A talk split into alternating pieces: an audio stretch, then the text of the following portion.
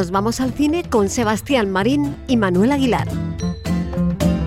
Y en, la, en el Viernes de Pasión, y no sé si con estrenos o no de Pasión, don Manuel Aguilar, muy buenas. Muy buenos días, ¿cómo estamos? ¿Qué tal? ¿Cómo andamos? Razonablemente bueno. Bueno, una Semana Santa que yo creo que, bueno, en Málaga, en Estepona, donde está usted, aquello se va a poner a tope, deduzco.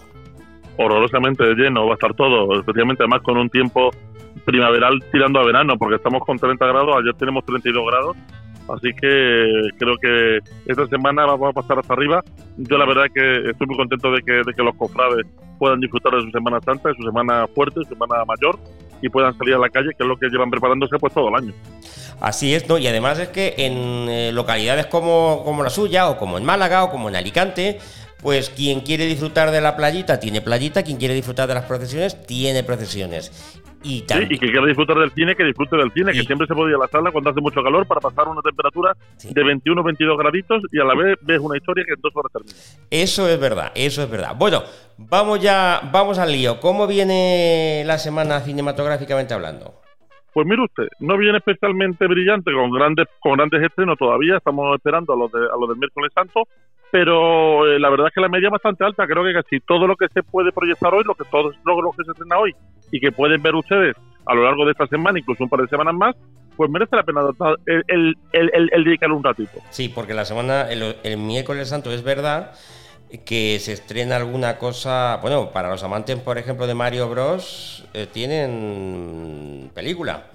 Efectivamente, tienen película entretenida para el miércoles santo, pero eso será el miércoles santo. Hoy, viernes Dolores. Eso. Para esta semana tenemos ya, creo que son 10 u 11 estrenos. Venga, pues vamos, que son muchos. Y ya digo que o bien el miércoles o bien el jueves, ahí estaremos. No, no quiero. No hablemos muy alto, que últimamente llevamos un poco de gafe usted y yo, Aguilar. Sí, señor, sí, señor, se nos va complicando. Venga, vamos, ¿por dónde empezamos?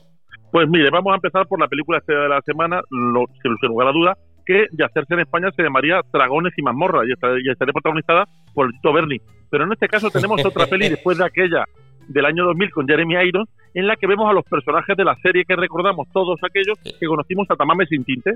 Es una famosa serie de dibujo animado de los a bueno, a mí lo, la serie de dibujos animados me apasionaba, me apasionaba. ¿Esto tiene algo que ver? Totalmente, tiene todo que ver. Es una es una es una versión de esta serie y tenemos a Chris Pine, a Hugh Grant y a Michelle Rodríguez en Dragones y Mazmorras. Bueno, Honor entre ladrones. Digo que tengo que decirles que me vi casi toda la serie, pero no logré ver el último capítulo, donde, en fin, no quiero destripar nada, pero... Mm, bueno, vamos a ver. Las películas, tanto la del año 2000 de, de, de, de Jeremy Irons como esta, eh, no tienen que ver, no es la historia de la serie. Sí, es verdad que los personajes son los de la serie y tiene mucho que ver, pero no le va a, a hacer un spin-off ni le va a hacer un, un, un, salto a la serie. Simplemente son los personajes aclimatados a una historia nueva. Bueno, entonces... en, este caso, en este caso son más de dos horas de, acción, comedia y diversión con un pillo ladrón y un grupo de aventureros que buscan una reliquia perdida en una peli en la que al principio todo empieza a complicarse para irse solucionando a lo largo de la acción sin tiempo para el aburrimiento, aunque tampoco para el recuerdo. Ya le digo que no intenta hacer eso, intenta hacer una película detenida de dos horas y quince minutos es un acto de diversión permanente muy superior a la del año 2000 de Jeremy Irons y con una gran interpretación, un guion más que correcto y unos efectos eh, bastante atrayentes. Eh, eh, es entretenida, incluso muchos saldrán con un regusto maravilloso de esta tarde de cine. Dragones y mazmorras, honor entre ladrones. Oiga, pues me han, me, han, usted el gusanillo de ir a ver la película, que no, en principio no me atraía mucho, pero bueno.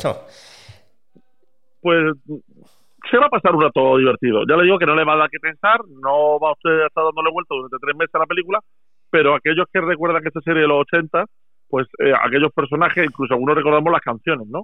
Sí, hombre, espectacular, además que de verdad. Bueno, ¿por dónde nos vamos ahora? ¿Crimen pues y suspense quizás?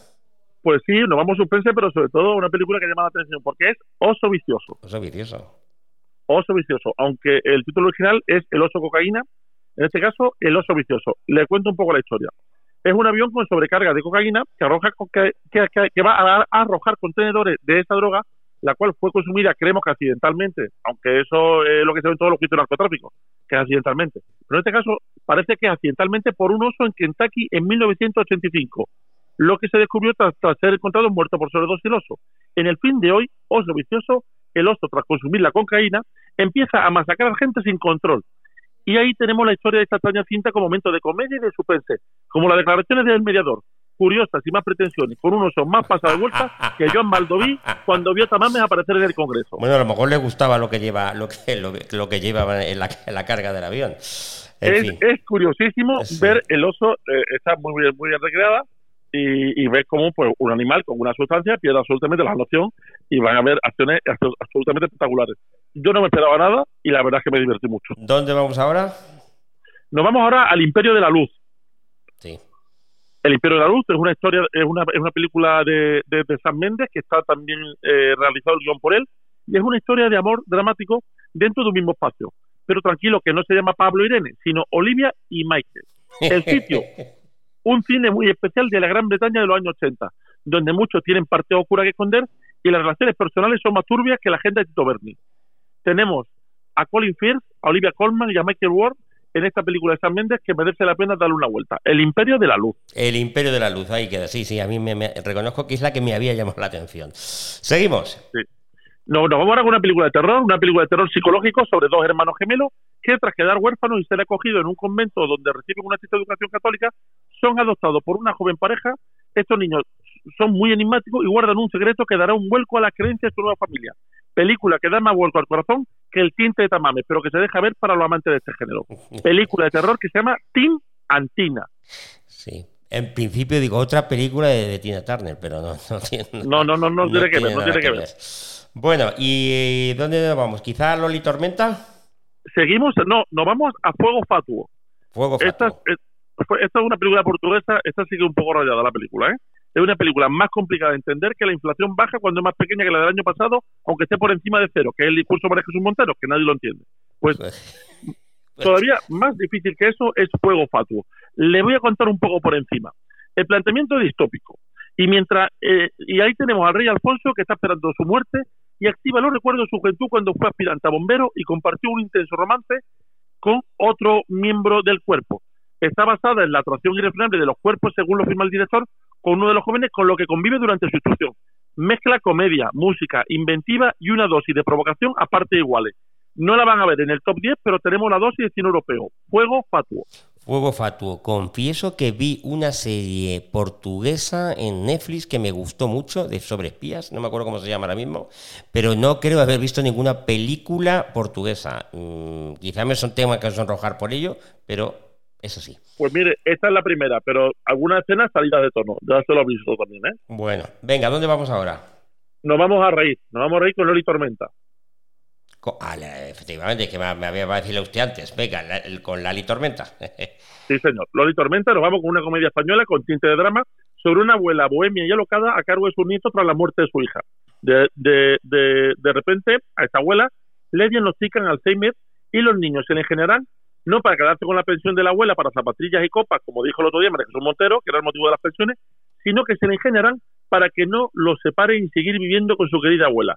Película póstumo de Vilaronga que se despidió con una dosis de humor, dolor y positivismo. Loli Tormenta de verdad que merece la pena estar la horita corta que la, la hora y media corta que dura porque eh, se le van a pasar un rato además entrañable, con dosis de humor, con dosis de drama, pero siempre con mucho positivismo. Tiene muy buena pinta, muy muy buena pinta. Venga, vamos a. Bueno, nos vamos ahora a una bonita mañana.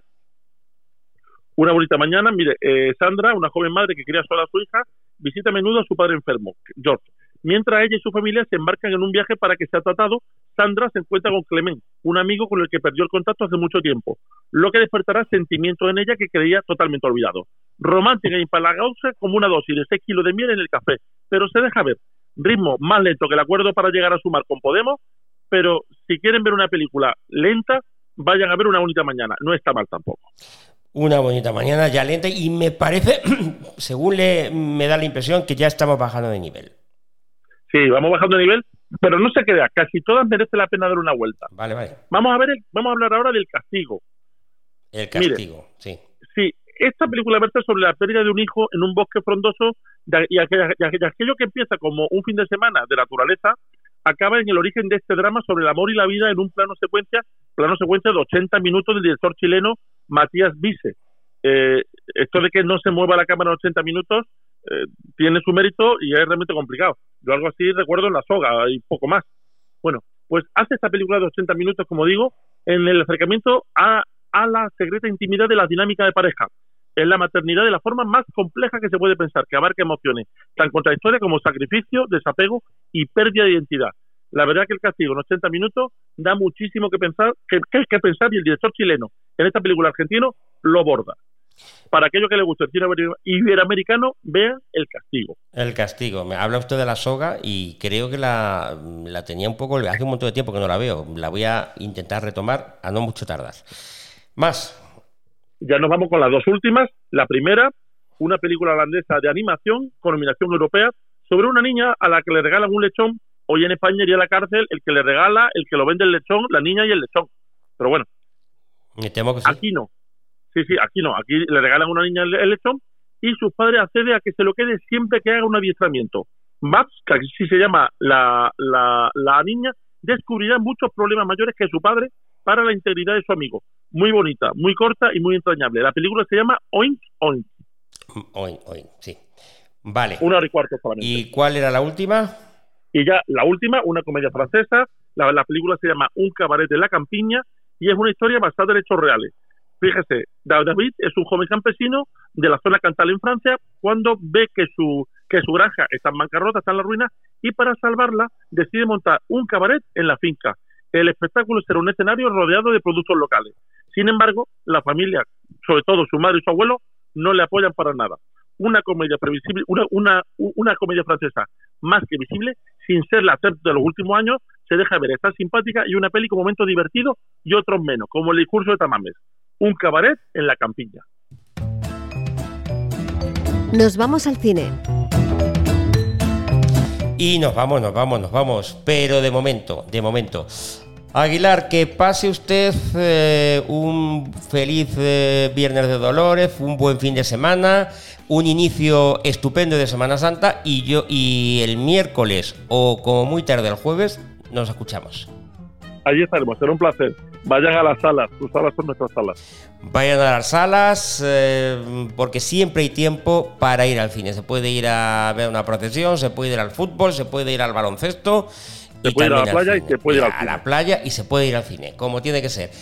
Ahí estaremos, nos vo- volvemos la próxima semana. Sean felices. Les esperamos. Adiós. Un abrazo fuerte.